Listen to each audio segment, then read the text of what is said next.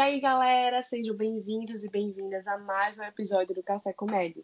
Hoje teremos mais um episódio do quadro Cappuccino, mas antes de começar, se é o primeiro episódio que você está ouvindo por aqui, te convido a ouvir nosso episódio piloto, em que falamos um pouco sobre nós e nosso podcast também. E aí, bora lá? Hoje, eu, Raíssa. E eu, Esdras. Como já é de costume do nosso quadro Cappuccino, convidamos o Dr. Arão Barreto, que é médico formado pela UPE, residência de clínica médica pelo Hospital Agamenon Magalhães e terapia intensiva pelo Hospital Esperança. Ele é membro titulado da Associação de Medicina Intensiva, área de atuação em medicina intensiva e de emergência, e é autor do livro Otimize Seu Plantão e criador do podcast Minutos Críticos, Chamamos ele para nos ajudar um pouco a saber o que fazer quando nos formar, até porque também não sabemos, né? Doutor Arão, que tem uma experiência vasta com o tema, inclusive já participou de um episódio conosco sobre rotinas de UTI, no episódio 7, e, e volta nesse episódio para poder nos dar uma luz. É uma honra ter o senhor novamente por aqui, doutor. É um prazer, menino, estar aqui com vocês de novo. E ainda no fim desse episódio, ele irá nos presentear é, com algo massa que vai ajudar muita gente que está se formando, ou para quem já quiser se adiantar no assunto e não ser pego de surpresa. Mas não vale adiantar o episódio para saber o que é, hein? Escuta até o final. Bom, gente, sabemos que a transição da formatura para o mercado de trabalho, essa mudança de ciclo, a vida do estudante de medicina é um grande mar. Com essa mudança vem a grande responsabilidade do ser médico e tomar suas próprias condutas, já que ninguém mais vai responder por você. Vem o frio na barriga do primeiro plantão, o medo de errar, de não saber o que fazer, de prejudicar outra pessoa, não conseguir realizar o procedimento, passar o tubo, seja o que for, a apreensão muito provavelmente estará presente. Mas vamos por partes, né? E esperamos que esse episódio clareie um pouco mais a sua mente. E a nossa também, né? Então, doutor Arão, me informei. E agora? Quais são as nossas opções? O que podemos fazer quando nos formarmos? Bom, é, eu entendo que ao terminar a faculdade, acontece uma mudança que ela é muito abrupta na vida da gente, né? Porque diferente de, outros, de outras áreas em que as pessoas vão tendo vários estágios remunerados durante sua formação, na área médica, vamos centrar mais na medicina mesmo, é, isso não acontece. É verdade. A gente consegue é uma bolsa, um PIBIC, né? Uhum. Na prática, e na prática somos sustentados por nossos pais durante seis longos anos. Então é acontece uma coisa bem interessante, né? Porque a gente tem amigos em outras áreas, muitos dos quais passaram no mesmo vestibular da gente, e a gente vê eles em certo momento ah, como se estivessem passando à frente, né? Exatamente, inseridos no mercado de trabalho, como se fosse isso, né? Na, na, na parte de, de, humanas, né, de exatas, a partir do segundo ou terceiro ano, eles já, já começam né, a ter um, uma inserção Começa com estágios, né? Obviamente, ninguém vai pedir para um, um camarada que está lá na engenharia construir um prédio, mas ele entra como, como assistente, segundo assistente, assistente reserva do fim de semana, seja o que for. Então, o que acontece? A primeira coisa que acontece com a gente, existe uma certa angústia, porque são seis anos em que a gente está literalmente na pindaíba, dependendo de mesada. De né? E de vez em quando aparece um, um PIBIC, uma, uma coisa assim, que é mais para dar um alívio do que qualquer coisa. E de repente estamos lá ganhando 20 vezes, 30 vezes mais, né? Então o que acontece? No início, isso é um aspecto que eu estou comentando, é que muita gente quer tirar o atraso. Uhum. Tirar o atraso uhum. você tem dinheiro durante esses seis anos. Então começa a se encher de plantão, é, planeja logo comprar um carrão mais basiquinho de 100 mil reais. Para dizer que tem um, né? Para começar, para começar. É, para dizer que, assim, para ninguém dizer que é pirangueiro. É. É, esse ano de 2020 nem tanto, mas quer dar a volta ao mundo, tem que ir na Disney, tem que ir na Europa, tem que ir no Japão, na China, o que quer que seja. É, já marca logo o casório, e o casório ele tem que ser praticamente um feriado nacional, de tão caro que é. Então, que acontece é que, assim, a pessoa não. Existe esse, essa ânsia. E o que acontece? Isso não é uma coisa que você. Você tem uma mudança de padrão de vida, com certeza. Você deixa de ser um mero sustentado. Você começa a ganhar alguma coisa, sai do zero a 5, 6, 7, 8, 10, 20, 30 mil, dependendo de como você se dispõe. Só que, muitos não entendem é que isso tem um preço. Não estou falando o preço de pagar, é que você vai se meter a ter um padrão de vida muito alto que você não vai conseguir retroceder. Uhum. Então, você, justo, não quer mais que seus pais paguem suas contas. Concordo, tá certíssimo, saiu do ninho. Beleza. Você quer ter seu transporte justíssimo, você quer ter onde morar de repente, ou pagar por aquele lugar onde você já mora de repente, é de outra cidade, vai morar aqui mais próximo, né? Não estou criticando. Mas você tem um salto de padrão de vida e você tem que manter aquilo. Então, assim, é, o, o milionário, ele não gasta pouco para continuar milionário. Então, é, você, você vai ter que ficar preso naquilo ali, dando plantões e mais plantões, porque tem que pagar 5 mil do financiamento do apartamento, é, o carro você quis pagar num ano, vai ter que pagar quase 10 mil por mês, a viagem em dólar, o dólar não para de subir. Então, você fica com sua, sua parte comprometida. E qual é o problema disso? Você, trabalhando tanto, perde na questão do estudo. É verdade. E uma coisa, você quando sai da faculdade, é, tudo bem a conquista, né? É, para comemorar, que bom, encher a cara mesmo, pule, festeje, mas você ainda é pouco mais que ninguém. No sentido de que você tem que estudar muito ainda, fazer uma especialização, a pós-graduação, a residência, para poder crescer naquele mercado de trabalho, para você se tornar referência e, um, uma lógica até um pouco financeira é que a sua hora trabalhada valha e que você consiga ganhar bem para poder curtir bem e não ficar aquela história, eu trabalho durante 11 meses feito um louco e em 12 meses eu gasto tudo. Isso não é saudável. Então, o que é que eu digo a todo mundo? Tenha um pouco essa questão financeira. Assim, você vai ganhar muito mais do que está ganhando. É, é, assim, abrupto. Tipo, você sai de uma mesada para talvez ganhar até mais do que seus pais. Juntos, inclusive. Ave Maria, já quero. Mas é. Mas acontece mesmo. E mas lembrar que você vai ter que continuar trabalhando para isso. Então, se você almeja rapidamente conseguir todas essas conquistas, você está sacrificando o estudo. Então, o que, que, que, eu digo a todo mundo sempre? Eu digo isso. Isso foi um conselho que me deram há 10, 12 anos atrás, lá na UPE. Quem me deu esse conselho foi Walter, que cuidava da, da livraria que tinha lá. A gente tinha muito meu grupo, a gente adorava ir para Walter. E Walter sempre disse: eu vi muita gente se perder porque quis ganhar muito dinheiro no início. Chegou um momento que essa pessoa começou a cansar e começou a ver que existiam outras formas, talvez mais lentas, mais trabalhosas, mas que lhe davam uma qualidade de vida melhor lá na frente, principalmente quando a idade chegou. E essa pessoa não tinha como ir para trás. Por quê? Porque uma residência, uma especialização, toma muito tempo. Então, você abre mão de muita coisa para poder ter aquilo. O ideal é que o residente ganhasse tão bem que não precisasse é, plantão. Exatamente. E ir atrás de outras fontes financeiras, né? Exatamente. Por quê? Para ele passar aqueles dois, três, quatro, cinco anos ganhando o bastante para dizer, não, eu fico só aqui e eu vou estudar para isso aqui. Neurologia, ortopedia, cirurgia geral, hemodinâmica, o que quer que seja.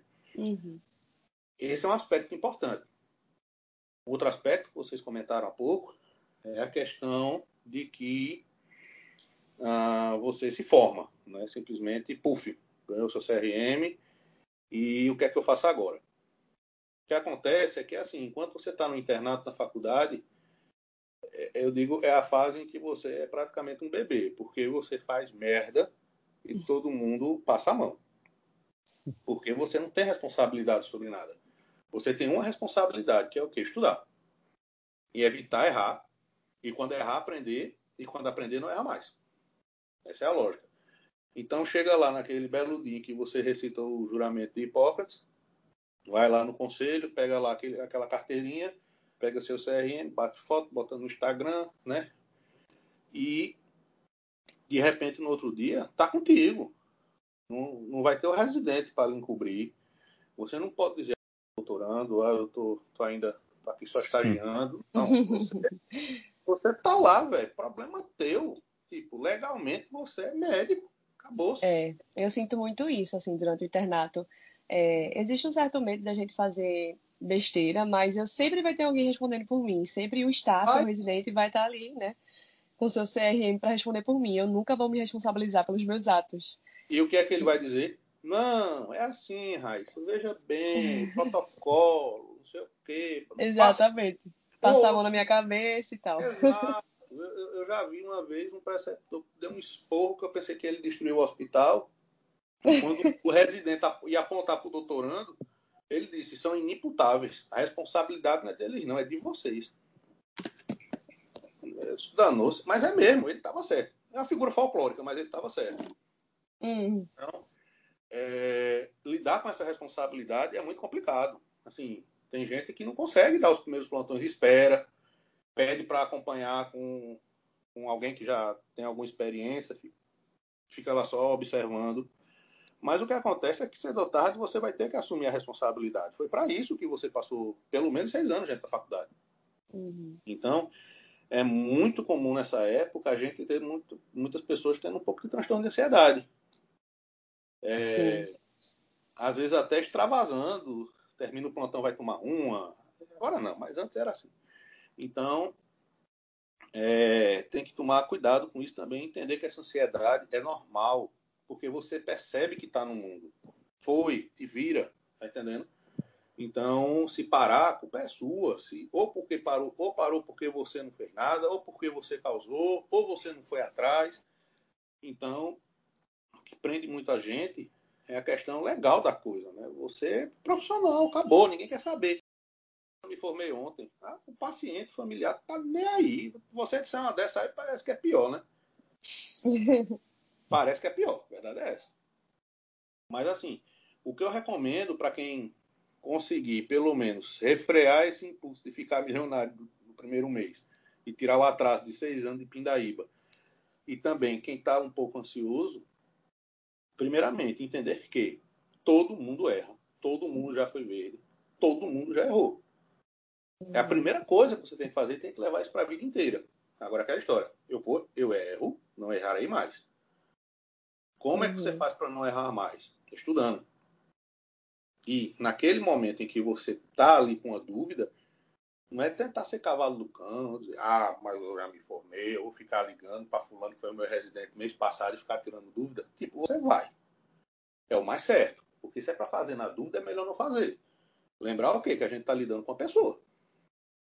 Então, é. assim, a sua dúvida, que não é bem respondida, pode significar um prejuízo irremediável para aquela pessoa. Então, o que eu recomendo a todo mundo, que é um tanto instintivo, é tenha suas fontes de fácil acesso. Aquele residente que você é, viu que era mais comprometido, que gostava mais de explicar, aquele staff, de repente eu ligava para o pessoal no começo. Eu recomendo a todo mundo. Também não é para ficar assim, a cada decisão que eu vou tomar, eu preciso ligar para alguém. Pô, pelo amor de Deus. Mas é, você ter isso, isso lhe ajuda. Porque chega uma hora que você acaba não ligando mais tanto. Por quê? Porque você está se aprimorando, você está pegando ritmo, você está entendendo como são as coisas, você está colocando aquele conhecimento teórico em prática e vai é, ganhando mais confiança. Então, assim, uhum. eu tenho, eu tenho uma, uma, uma chefe minha que dizia assim: nos primeiros dois, três meses do ano, eu deixo o telefone ligado a noite todinha, sem estar no silencioso, porque vocês me ligam tanto que eu prefiro, eu prefiro atender logo. Mas quando é no fim do ano, eu deixo até desligado. Por quê? Porque não é para você ficar me ligando para coisa, não. Se vocês ligarem para mim, é porque o mundo está se acabando. E você realmente precisa de mim. E era verdade. Como eu digo, no final de seis, sete meses de residência, eu não sabia nem mais quem era a cara do meu R2. Isso no final do meu R1, nem sabia mais quem era. Por quê? Porque eu já estava desenrolado, já estava um pouco melhor. Tá bom, Aaron, você está falando de residência, que você passou, beleza. Quem não conseguiu, quem não quer, quem não tem isso como prioridade, acha que isso. deve. Quais são é, as opções, né? Assim. É a mesma coisa. É a mesma coisa. O que eu recomendo é o quê? É, vamos pensar uma coisa, vocês são jovens, estão aí com 20 e poucos, daqui a pouco vocês estão com, chegando de 30 para 35, 40. Você vai cansar naturalmente. E você não vai aguentar mais é, ficar dando 48, 72 horas de plantão. Você vai ficar moído. Sem contar, sem contar outras coisas. Vocês vão ter filhos, provavelmente, vocês vão é, se relacionar com outras pessoas, criar um, um, vínculo, uma família, tudinho. E vai chegar uma hora que essas pessoas vão dizer, ô oh, criatura, peraí, porra, tu fica toda noite fora trabalhando. Tipo, e a tua vida? Tu não vai curtir, não? Geralmente quem faz isso é ou quem quis ter um padrão de vida lá em cima. Então, ele constrói um império de pernas tortas porque ele não tem é, saúde e tempo para usufruir daquilo ali e ele trabalha mais para poder curtir mais. É aquela história, eu nunca apareço, então quando eu aparecer eu vou trazer um presentão. Eu nunca viajo, mas quando viajar eu vou ligar para Elon Musk e mandar para o espaço. Tá entendendo? Aquela coisa assim extraordinária, quando na verdade se você tivesse um pouco mais de tempo, você veria tanto e curtiria tanto aquelas pessoas que de repente você não precisava fazer mais nada. E você estava uhum. bem e estava de boa. Então, a idade começa a aparecer em algum momento. Para vocês isso está longe, mas eu digo, eu estou nessa há mais de 10 anos, uma hora chega. Tá entendendo? E eu digo, caramba, a gente tem que repensar isso. Quem não fez por onde vai ficar dependendo, vai entrar numa, numa situação muito frágil. Por quê? Se você faz uma boa residência, uma boa especialização, ainda que não faça, mas estude muito e ganhe uh, uma, uma titulação ou ganhe uma expertise naquela área com méritos, porque você foi atrás, muito provavelmente, quando essa fase de que você realmente não tem mais um motor tão bom para continuar correndo, chegar, você já vai estar com um nome bem estabelecido, você já vai estar com o seu consultório, com sua clínica, com sua equipe, você já trabalha nos hospitais que você quer. E quem vai lhe dar isso é esse esforço Caso contrário, você vai ficar dependendo de painho, você vai ficar dependendo de prefeito, vai ficar dependendo de deputado, vai ficar dependendo de vereador, vai ficar dependendo de favor dos outros. E isso é horrível, porque, veja, isso se torna uma coisa muito instável na sua vida. Já imaginou que é você, de quatro em quatro anos, ficar puxando saco de prefeito para conseguir trabalhar no, numa unidade de saúde? Porque se o prefeito mudar, política de interior. É assim que funciona. Uhum. O, prefeito, o prefeito que você apoia perde, o outro já sabe que você fez campanha contra ele, ele não lhe contrata. Pô, perdeu um dinheiro aí. No ano que você perder todas as eleições, vai, pra, vai pro brejo, né? A verdade é essa. Isso acontece com muita gente. Mas quando você fez por onde, e não foi com muita sede ao pote, o que acontece? Os outros podem até ser mais ricos, mas você é mais seguro. Isso é o que é importante. Você dizer, eu tenho meu nome, eu sei para onde eu vou, não vai faltar para mim. Por quê? Porque eu construí isso ao longo do tempo. Lá no início, uma coisa que também traz muita angústia para quem está começando, não só a questão, a questão das fontes ainda, não só de ter quem ligar, é assim, será que eu vou gaguejar na frente do paciente? Ele vai, vai perguntar alguma coisa, eu vou esquecer o nome do antibiótico? Será que eu vou uh, me borrar nas calças nessas horas? Vamos por partes. Se você viu seus residentes lá atrás, você viu que eles tinham livros de consulta. Ou no celular, enfim. Meu tempo era livre porque o celular não estava tão difundido no smartphone, né? Mas uhum. você vê que eles tinham isso. Todo mundo tem isso. Uma fonte, um, me perdoe, um up-to-date, um, um New England, né? Que eu chamo a revista Caras da Medicina, né? É, uhum. que nem sempre bota na coisa boa. Mas é preciso ter isso. E não é feio você chegar e olhar. Tá entendendo? Não é feio, não. Eu, o pessoal diz assim: ah, médico deveria saber tudo na, na ponta da língua. Bicho, é muito conhecimento para uma cabecinha só. Não é à toa que das especialidades que a gente tem, nas profissões que a gente tem, uma das mais subdivididas é a medicina. Tanto é que quando você, por exemplo, não estou querendo dizer, mas você está falando, você vê uma conversa de um oftalmo, um, um, um ortopedista, parece que são dois alienígenas comunicando. Mas é verdade. Você, eles estão se falando, você fica olhando assim e dizendo, meu Deus, ele um não está entendendo o outro, porque a menos que seja uma fratura de órbita, ele não falar. Né? Ou então caiu porque não está enxergando bem. Só pode. Eles não têm o que dizer, mas são médicos. Caiu porque não está enxergando bem. É, Deve ser isso, tá entendendo? É, é uma coisa assim. É, então, tem que parar de ter um pouco essa história e dizer assim, ah, porque você é médico, você tem que saber tudo. A população acha isso da gente, tá entendendo? Ah, é verdade.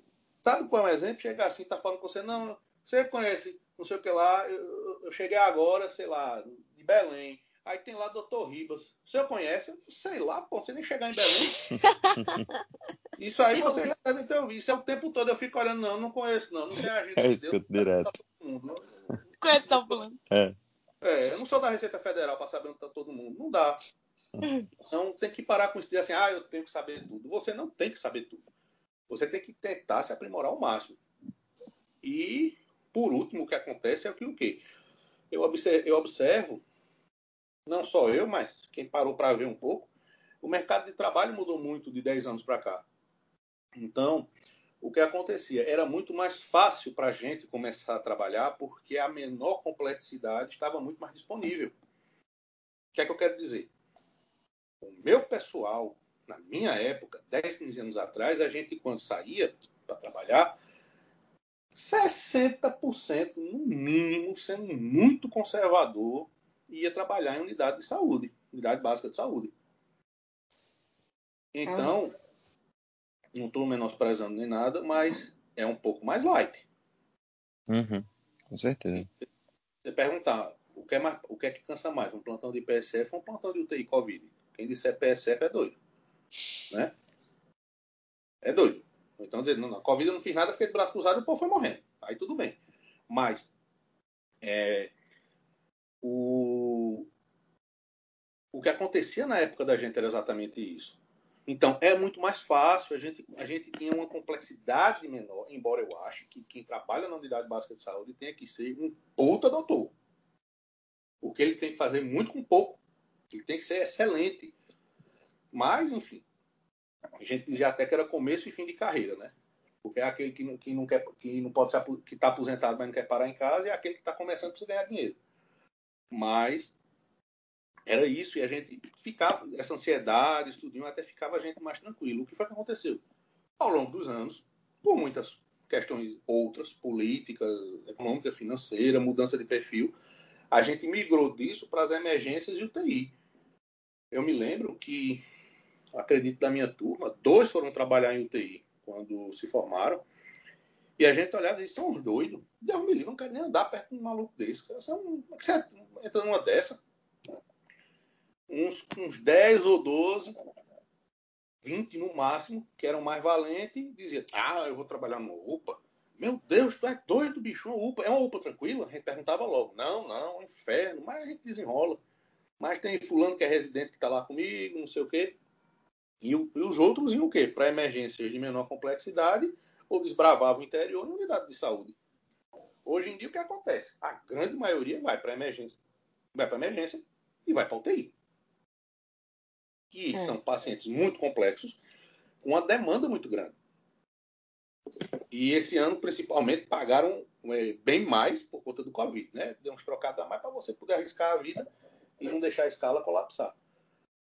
Então, é, o, os, esses recém-formados dos últimos dois, três, cinco anos, começaram a migrar e foram para lugares em que você exige uma complexidade de paciente muito maior, uma complexidade diagnóstica, terapêutica e coitados, por não terem um preparo adequado, até de vivência, eu não vou nem meter o pau nas faculdades, porque eu sempre falo, mas vamos esquecer, vamos deixar elas de lado. E dizer assim, você não tem tempo de voo, é que eu digo, tem coisa que só o cabelo branco lhe dá. É, acabaram sendo jogados em situações horríveis e que às vezes pela própria imaturidade ele não consegue reconhecer. Isso acontece muito. Eu sempre, sempre vou ser contra você colocar pessoa que não tem preparo em situações dessa. É a mesma coisa de você colocar um pobre coitado que tá, que acabou de, de terminar a, a, faculdade entrar numa equipe de transplante hepático. É, é, uma complexidade da peste, não sei o que. É, mas passar um swangante também é complexo. Você é planejar que... um paciente com SARA também é complexo. Você receber lá na emergência um politrauma, um paciente poliqueimado, também é muito complexo. O transplante talvez seja mais, mas veja, é aquela história, se eu tenho um copo que ele, que ele comporta um litro, e eu boto 10 ou 2, vai transbordar do mesmo jeito. Então, muita gente está dando passos maiores que a perna. É uma questão de mercado. Hoje em dia está muito mais complicado você conseguir unidade de saúde, porque teve mais médicos, enfim. Então, isso foi uma coisa que foi minguando ao longo do tempo. Então, para não ficar na, passando fome, a gente acaba indo realmente migrando para emergência, migrando para terapia intensiva, que é o que acontece muito, muito mesmo. Mas você vai sem preparo. Esse é o grande problema. E apesar de existirem cursos, apesar de existir as sociedades, né? tem, a, tem a MIB, a SOTIP aqui em Pernambuco, você tem a Abramed, entre outras, que são muito boas, conheço gente em todas, e o pessoal faz um esforço, ao invés de criar uma cultura dentro dessas pessoas, dizer, não, tá bom, eu vou começar a trabalhar em emergência UTI, vou me especializar nisso, porque é meu ganha-pão, porque eu quero aprender, sei lá. O que acontece? Se vale da própria ignorância, aliado ao dinheiro que chega e chega bem, e esse ano chegou que vai ter gente andando de Ferrari em breve, aqui em Recife não porque alaga, mas assim, trola e por aí vai, é, vai, é, acha que tá de boa, entendeu?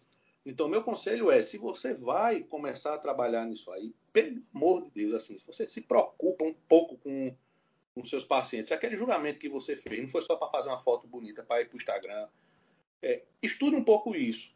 Isso vai diminuir o quê? Primeiro, a quantidade de erros, você vai ver que é um mundo, você vai ver que não é só pegar central, você vai ver que não é só entubar, você vai ver que não é só ficar rodando de Itazocin para Meronem, você é, mas é isso mesmo. Esse é o mercado. Você quer sair escalando antibiótico e saber fazer procedimento, né? É, mas isso aí, olha, sinceramente, procedimento é coisa que você ensina a qualquer, qualquer imbecil. Qualquer idiota aprende a fazer um procedimento. É verdade. Qualquer um aprende. Agora, uhum. indicar, não indicar, é, tratar da complicação, manejar aquilo, não sei o que, isso é o que faz. Um simples replicante de, de movimentos para uma pessoa que sabe o que faz. Então, aprender a fazer procedimento, qualquer um aprende, dentro do seu ritmo, mas, assim, aprender a usar aquela coisinha que tem é, entre as orelhas, né, é, é, é mais complexo, leva mais tempo. Então, se vai se aventurar por essa área, porque é uma necessidade de mercado, é o que tem, é isso ou não fazer nada, então estude. Por quê? Você vai entender que seu rendimento vai melhorar, que você vai prestar uma assistência melhor. E no final acredito que é o que a gente, que é o que a gente quer.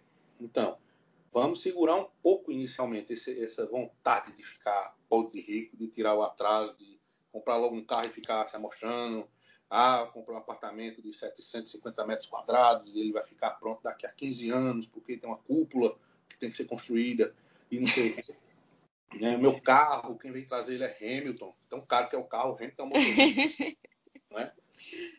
E também o que? Entender que vai errar, pô. Você não é perfeito, não. Eu, eu vejo gente muito boa errando. Imagina quem está começando agora.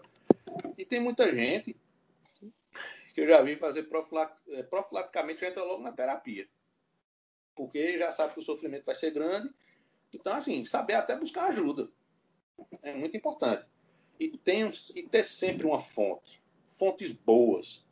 Não é, não é livrinho de dica nem nada não. É você entender, assim, um livro que um, um, livro, um compêndio, um site ou o que quer que seja, um programa que lhe dê uma calculadora rápida e você saiba utilizá-la. É um que lhe dê um bulário bom. É um que lhe mostre as interações medicamentosas. Você tem um livro que lhe ensine como se faz as coisas e por que se faz as coisas. Você voltar sempre ao básico Sim, a gente não estudou fisiologia, ou bioquímica, ou farmacoterapia, ou farmácia, sei lá, é, simplesmente porque era chato e estava esperando começar a medicina de verdade, que isso era o que a gente dizia naquela época. Acredito que hoje em dia é do mesmo jeito. Não, isso é a base. Porque se você não sabe o que está fazendo, o que, o que é que você está fazendo na prática? Nada. Você está sendo um repetidor, um papagaio vestido de branco com um carimbo no bolso, que fica simplesmente repetindo o que os outros dizem. Oh, doutor, a, gente, hum. a gente ouve bastante, né, de alguns aplicativos que ajudam o recém-formado, como o Whitebook, por exemplo, enfim, entre outros. O senhor tem alguma opinião formada sobre isso? É, é tranquilo usar? Como é que é? Não, eu acho que se a fonte que ele tem é boa, vale a pena. Alguém, vale a pena. alguém é, pensou é, uma forma mais didática, uma forma mais ágil. O que eu recomendo é o quê? Tenha uma calculadora boa, médica. Né? Na calculadora, uhum. Uma calculadora que você possa calcular rapidamente um, um clearance de creatinina, apesar de ter fórmula, uma fórmula de Droguet, uma CEPIS, um Chagas Vasque, o que quer que seja, que realmente agiliza. Você, eu particularmente, não é jabá não, mas eu uso o Medscape desde 2009. Nunca me falhou. Nunca deixei de contar com ele. Está aqui no meu celularzinho. Eu usava antes no computador, depois apareceu o smartphone, eu botei. E tenho ele até hoje. E quando eu tenho dúvida, eu vou lá. Abro o Medscape uhum. e vejo lá a dosagem disso, correção para função renal, antibiótico novo. Então não é nenhuma vergonha, né? Consultar de vez em quando, quando você tiver. Não, vergonha é você errar tendo isso no bolso. Uhum. Eu não, se é uma coisa que eu não tenho vergonha, é de pedir ajuda e dizer eu não sei. É a primeira coisa que tem que aprender. Você não tem que ter tudo sempre na ponta da língua. Claro, você tem que saber, por exemplo, que um camarada que não tem pulso, ele tá, ou você reanima ou não, né? Mas é, pode perguntar, tá entendendo? O que o que não pode fazer é isso ser a sua muleta. Quer dizer, eu só dou plantão se tiver com o Medscape. Porque eu não sei passar uma moxa, eu não sei o que é uma dipirona. Ah, pelo amor de Deus, então você não está sabendo de nada. Né? Vamos começar de novo, faz vestibular, muda de faculdade, tenta outro, talvez foi isso. Mas não está errado, de forma alguma, você consultar. Porque se é, é para fazer alguma coisa, é melhor você fazer com certeza. Claro, Sim. vai ter paciente que vai olhar para sua cara assim, tu é doido. Vai. Vai ter familiar que vai sair de lá e ir direto para outro mais experiente, né? Alguém que tenha lá seus, seus cabelos brancos tingidos. Vai. Mas isso é um direito dele. Você, você tem que fazer o que é certo. Então, é, e chega uma hora, sabe, que, falando bem tranquilamente, uma hora você começa a introjetar esse conhecimento. Não vai ser uma coisa que vai fugir do, do, do, seu controle por muito tempo, não. O importante é que você tenha a fonte e possa acessá-la rapidamente e seja uma fonte boa, confiável. Uhum. E, veja, em 10 anos, quantos aplicativos não surgiram depois do Medscape? Milhares. Eu uso é. ainda o Medscape, é. porque eu gosto, eu me habituei, ele é bom para mim. Né?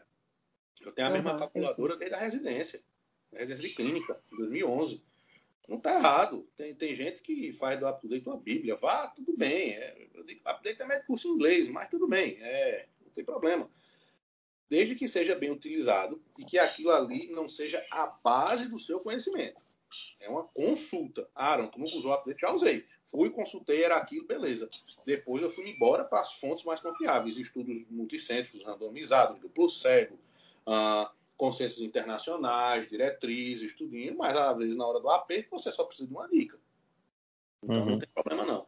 Use, use isso mesmo. O celular está aí para isso. Não vai ficar botando um bocado de aplicativo para fazer efeito no Instagram, né? Essas coisas todas. Bota um aplicativo médico bom. Tem vários. Tem vários. Eu uso esses dois há muitos anos. Assim, não tenho que reclamar deles. Mas há outros, ah, bote lá. A calculadora médica tem que penca. Tem até melhores que o Medical. Mas para mim, a realidade, o Medical funciona. Uhum. Ô, doutor, e quando é que a gente começa a sentir médico? Quando é que essa ficha cai? É no momento do primeiro plantão? É no momento que a gente começa a trabalhar? Quando é que chega esse momento? É quando os parentes começam a pedir receita. não, é não. Quando você se sente, depende da pessoa. Eu, eu me senti no meu primeiro plantão, que foi um pesadelo. Mas o pessoal olhava para mim e dizia doutor, e só tinha Arão de doutor. E doutor Arão teve que tentar resolver aquele pequeno inferno totalmente desorganizado que eu tinha. A Sim. gente, quando se sentir médico, eu acho que é no dia a dia. É a partir do momento em que você começa a perceber que os frutos do seu trabalho, não do ponto de vista financeiro, porque no primeiro mês vai ter, é do ponto de vista de você ver que alguns pacientes estão se beneficiando da sua atuação. Não é aquilo de dizer, ah, não fosse eu, ele tinha morrido. Não. Mas você estava lá, prescreveu a medicação correta, fez o antibiótico correto, você sabe que aquilo ali vai para frente, né? O, o, paciente ele vai ter uma melhora, de repente eles até voltam para você reavaliar quem dá plantão de casado, né? Enfim, volta ao dia, não sei o quê. Eu acho que é mais ou menos nessa fase. Uhum. Alguns que, só se, que vão se achar médico só quando começar a ganhar muito dinheiro e ficar todo mundo fazendo reverência para ele no meio da rua, coitados. Mas é, eu acho que é a partir desse momento. Para mim, foi no momento em que eu estava no meio daquele inferno do meu primeiro plantão. Eu disse: pronto, agora a responsabilidade é minha. Porque eu liguei para um bocado de gente para pedir ajuda, mas teve um que disse uma coisa que eu digo até hoje em dia para todo mundo. Ele olhou para mim e disse: olha, eu estou aqui de boa em casa. Quem está aí é tu. Se você acha que tem que fazer tal coisa, então faça. Aí, beleza. Eu me lasquei, né? Virei doutor, o diploma é de verdade e esse, esse CRM funciona. Ô, doutor, é, e falando de plantão caótico, é interessante a gente dividir o primeiro plantão ou é melhor a gente ir sozinho para pegar mais segurança em nós mesmos? Ou é melhor dividir com alguém, um colega, algum amigo? Veja, plantão, quando é em equipe, é sempre melhor. Então, ter dois ou três ou quatro na emergência na UTI, mesmo para quem já é mais experiente, é melhor tenha nenhuma dúvida. O que você não pode é ficar é, dividindo o tempo todo são responsabilidades. Uhum. Tem coisa que você realmente tem que tomar à frente, tem coisa que você tem que pedir ajuda do colega, para ver se ele concorda, se é isso mesmo. Às vezes é até um colega mais inexperiente, mas de repente uma mente mais fresca consegue ver uma coisa que a gente um pouco mais ah, rodado ainda não percebeu. Mas o mais importante é que, assim, Hoje em dia, essa questão de dar plantão só ah, bem, tá bem menor. Em geral, as emergências, as UTIs, ah, os hospitais de menor complexidade, você sempre tem um ou outro próximo de você. Quando é um amigo, uma pessoa que você conhece, uma pessoa que tem uma índole boa, você se sente mais seguro. Uhum. Agora, quando é uma, uma criatura que tá ali só para ganhar dinheiro e não dá a mínima, então você tá só mesmo. Mas mesmo que você esteja numa situação dessa, todo mundo tem WhatsApp, todo mundo tem telefone, dá para ligar e discutir com alguém. Eu, não, eu, eu, nunca me neguei a discutir um paciente com ninguém, porque eu sei como é você está precisando e ligar, ligar, ligar e ninguém atender. Ô, doutor, e essa história de plantão tranquilo, existe mesmo ou é só fake news? Existe. Existe. Agora você só diz que tá tranquilo quando sai, né? Porque... Exatamente. Ou seja, nunca sabe. É, eu, eu, eu, fico calado na minha, eu morro de medo. Eu, quando chego na UTI, são 10 leitos, eu vejo só 3 ocupados, meu Deus, tô lascado. Porque pode vir nada, pode vir sete bombas. É Mas é eu acho que quem tem que estar tá tranquilo é você. Uhum. É, eu já dei plantão em situações horríveis e que eu consegui manter a calma. Eu me cansei, eu dormi pouco, enfim, mas eu consegui manter a sanidade mental ali dentro, a tranquilidade. Não, gente, vamos embora. Né? E também eu já vi gente da plantão que misericórdia. Parece que está acontecendo a terceira guerra mundial lá dentro. Parece que está tendo uma eleição, uma vaquejada. Então eu acho que quem tem que estar tranquilo é você. Existem plantões que a gente diz são mais leves do que outros.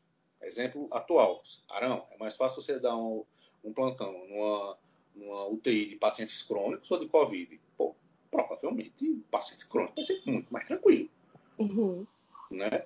Agora, se você chega morto de cansado, qualquer plantão vai ser ruim. Então, você vai fazer as coisas a pulso, barrigando, e quanto mais coisa para fazer, parece que é pior. Tem plantão tranquilo, sim tem plantão tranquilo. Mas a gente só diz isso quando tá saindo. Quando tá saindo, você diz que foi ótimo, uma beleza, não tem droga nenhuma. Então não, não tem como ir seguro, não, pô. Vai embora que esse plantão é tranquilo. Plantão é tranquilo, tá safe, né? Não tem como ir, só no fim. É, não, porque a desgraça pode acontecer em qualquer momento. Então eu já tive plantões que eu tinha 10 pacientes ah, instáveis, tudinho, mas a gente manejou de boa. Foi mais trabalho burocrático mesmo. E eu já tive plantão com três pacientes que foi um inferno paciente que eu tive que passar a sua andanes, paciente com estabilidade hemodinâmica, difícil de ventilar, bloquear, pronar, não sei o quê.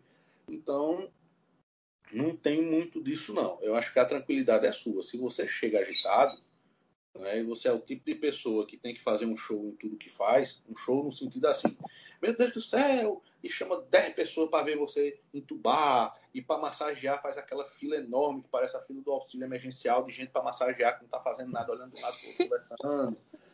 Né? Então, o plantão vai ser uma droga. Eu acho que primeira coisa, manter-se sempre calmo e tranquilo e tentar ir descansado. Porque se você vai cansado, o plantão não vai ser bom de jeito nenhum. Pessoa vai olhar para você e ver aquela coisa caindo pelos lados, falando arrastado, porque não, não aguenta, pedindo para ficar logo no primeiro horário, enfim. Às vezes é inevitável, principalmente quando você está na residência, quando você pega muito plantão, às vezes você vem num dia muito puxado. Mas mantenha a tranquilidade. Porque você estando tranquilo, estando calmo, de boa, como a gente vê tantas pessoas aí dentro, eita, fulano tá rindo no meio do inferno e tá mesmo, você consegue passar melhor por aquelas 12, 24 horas, na maior tranquilidade. Ela só ser uma pessoa estressadinha, plantando é lugar para você não. Ô, doutor, mais uma coisa. É, em relação ao primeiro óbito, como é que a gente, qual a melhor forma da gente lidar com a primeiro um paciente assim que chega a óbito? Meninos. Essa é uma pergunta que exige uma resposta muito mais complexa do que você imagina. É uma pergunta muito boa. Veja, a gente vê paciente morrendo durante a faculdade toda. Eu acho que as que são mais dramáticas são com aqueles pacientes em que a gente teve algum envolvimento na clínica médica, na pediatria, né? A gente passa uhum. um tempo maior tomando conta deles, conversa com, com o acompanhante, enfim. O primeiro óbito, você como, como médico, você tem que entender uma coisa. O paciente, a trajetória dele é uma construção. Ele pode começar bem e degringolar no meio do caminho, ele pode começar mal e não ficar bom nunca mas é uma construção. Então, há várias etapas. O paciente é um só. Então, ele não morreu porque você chegou. Uhum. Supondo que você fez tudo direito, né? Porque tem gente que faz errado e ele morreu por conta disso mesmo. Eu sei que é uma coisa. É, é, dá uma sensação, assim, de. Em alguns casos, né? De que você falhou, de que você não foi bom bastante, ou que o serviço não presta, ou enfim. Eu vou dar uma, uma sugestão. Eu não passei por isso os primeiros. Teve uma época que eu comecei a me culpar e depois eu comecei a compreender melhor as coisas. Primeiramente, esteja seguro, primeiro de deixar tudo muito bem registrado. O prontuário vai ser sempre sua defesa. Não é, não é seu chefe, não é a opinião do outro. Em segundo lugar, você tem que entender que a medicina ela não é para curar todos. A cura é uma das coisas que a gente consegue fazer. Mas, às vezes, realmente não dá. Então, é, essa sensação de que de falha é, e, e, que penaliza muito, principalmente quem está chegando, é, é, uma coisa muito forte, é uma coisa que você tem que trabalhar ao longo da sua vida. Os pacientes não vão morrer por sua causa. Você estava por ali, você pode até ter contribuído. Mas é muito difícil você dizer que A ou B morreu por sua causa. A família é, é um aprendizado contínuo. A gente até hoje, é, se vocês tiverem curiosidade, há cursos né, sobre comunicação de más notícias. Uhum. E a sim, má notícia sim. nem sempre é o óbito, né? Tem outras más notícias, mas a do óbito talvez seja a pior. O que é que eu sugiro? Primeiro, mais importante, esteja calmo. Uhum. Por mais que você esteja uh, envolvido com aquilo. Claro, não estou dizendo que você tem que falar como, uma, como um robô, mas você pode estar triste, mas não mostre desespero, porque isso só vai é, deixar aquela pessoa, aquele familiar, muito mais uh, abalado nessa situação. Procure um lugar calmo, um lugar tranquilo.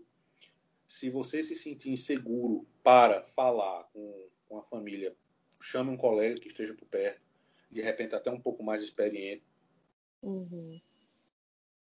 E depende muito do caso, sabe? Por exemplo, se era um paciente em que a família esperava que ele partisse, hum, você só está dizendo o óbvio, entendeu? Você tenta ser óbvio, polido, é, mostrar simpatia, porque realmente não, ninguém vai comemorar, né? Naquele ambiente mais sereno, mais calmo. Mas quando é uma morte inesperada, realmente a gente tem que preparar o terreno. Há cursos para isso. O que eu digo é, acolha seu sentimento naquele momento. Acolher no sentido de entender que a pessoa pode não gostar de ouvir aquilo ali se revoltar, vai ter choro, ah, alguns já começam a ter sentimento de culpa, alguns gritam, não sei o que lá. Entender que aquilo não é com você, ele pode até vir para você aquilo ali, mas é um mecanismo de reação. Você não deve rebater isso, se tornar agressivo nem nada. Ah, eu não tenho nada a ver com isso, eu cheguei e já estava morrendo. Né? Não. Acolher essa pessoa. Ficar o quê? Num lugar o mais tranquilo possível. Se você sentir-se inseguro, traga alguém. Né? E dê o tempo que a pessoa tem para é, chorar, para absorver a notícia. Não precisa você ficar falando o tempo todo. É uma das coisas que ele faz na questão do silêncio mesmo. A pessoa passar, às vezes passa dois, três minutos enquanto o outro está ali processando. Há muitas técnicas. Eu, eu sou muito feliz por ter visto isso acontecer em é, algumas pessoas comandando esses momentos, né? E eu ter aprendido uma coisinha aqui e ali. É chato, ninguém gosta. Às vezes, provavelmente, você vai ver que vai ser a primeira e última conversa que você vai ter com aquela família são ossos do ofício. O que eu recomendo. É, há cursos que fazem isso, que preparam você para dar é, mais notícias. É, é, é, isso mesmo, pode procurar que tem. E caso você não tenha tido tempo ainda de fazer curso, é você tentar se mostrar um pouco humano. Que eu acho que é o que mais a, aquela família vai precisar naquele momento, é de humanidade. Doutor, mas e por fim, quais são as dicas de ouro para quem está começando agora? O que, é que o senhor recomenda? Para finalizar o episódio. Dicas de ouro. Primeiro, não queira ficar rico logo. Segundo, estude muito.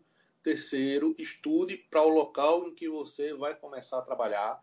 Quarto, errar é normal. Quinto, tenha uma boa fonte para tirar dúvidas. Sexto, não tenha medo de consultar essas fontes. E por último, entenda que com o tempo, sua ansiedade, seu medo, ele vai passando, desde que você aceite que é natural sentir aquilo. Bom, Esperamos que esse episódio tenha clareado sua mente, te tranquilizado de alguma forma e te motivado a seguir em frente. E como prometido, em comemoração a um, um K de seguidores no nosso Instagram, em parceria com o Dr. Arão, iremos realizar um sorteio para cinco pessoas terem acesso a uma aula que tem como tema Como Sobreviver a um Plantão. A aula que, inclusive, vai cair com uma luva para quem está começando agora, para quem está se formando agora. E também ótimo para os estudantes que já querem se antecipar.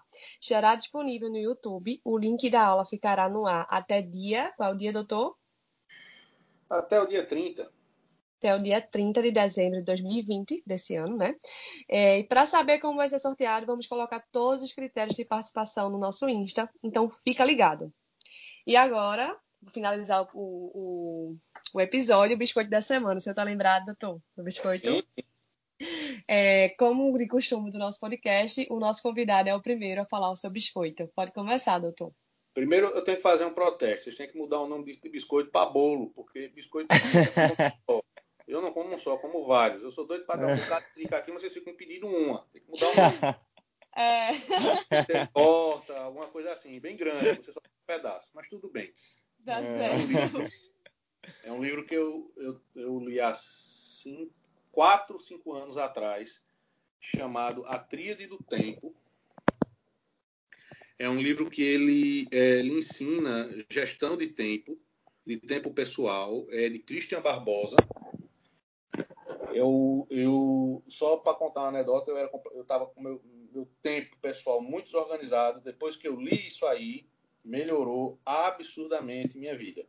E eu acho que quem está começando que vai ter essa mudança, né, de ter dia livre, dia trabalhando, etc., merece merece ter merece ter essa chance. Lida, né? É, eu acho, eu acho que é administrar melhor o tempo. Capa, ler de capa a capa, tem alguns exercícios ali dentro que é bom você fazer. E eu digo, me ajudou muito e é a base de muita coisa que eu faço hoje. Massa, massa. Como é o nome do livro, doutor? A Tríade do Tempo. Ótimo. Bom, o meu biscoito vai ser um aplicativo, é, se chama Plantãozinho. Eu ainda não usei, porque infelizmente não me formei. Porém, já tenho colegas que, se, colegas que se formaram que dizem que é maravilhoso. Ele é excelente para controlar quantos plantões que você paga no mês, você pega, no caso, né? Quantos pontos você pega no mês, quanto que precisa receber de cada um. Você pode colocar no ano todo os plantões fixos e até acrescentar novos. Enfim, você terá todos os plantões organizados no calendário e gerenciar o pagamento de cada um. É ótimo para quem quer administrar essa demanda da melhor forma. Bom, é... meu biscoito da semana vai ser um podcast. É, é o podcast 15 Minutos em Emergência. É o podcast que é organizado né, e feito pelo pessoal do curso de emergências clínicas da USP. E eles falam sobre vários temas né, que a gente precisa saber na sala de emergência de forma bem direcionada.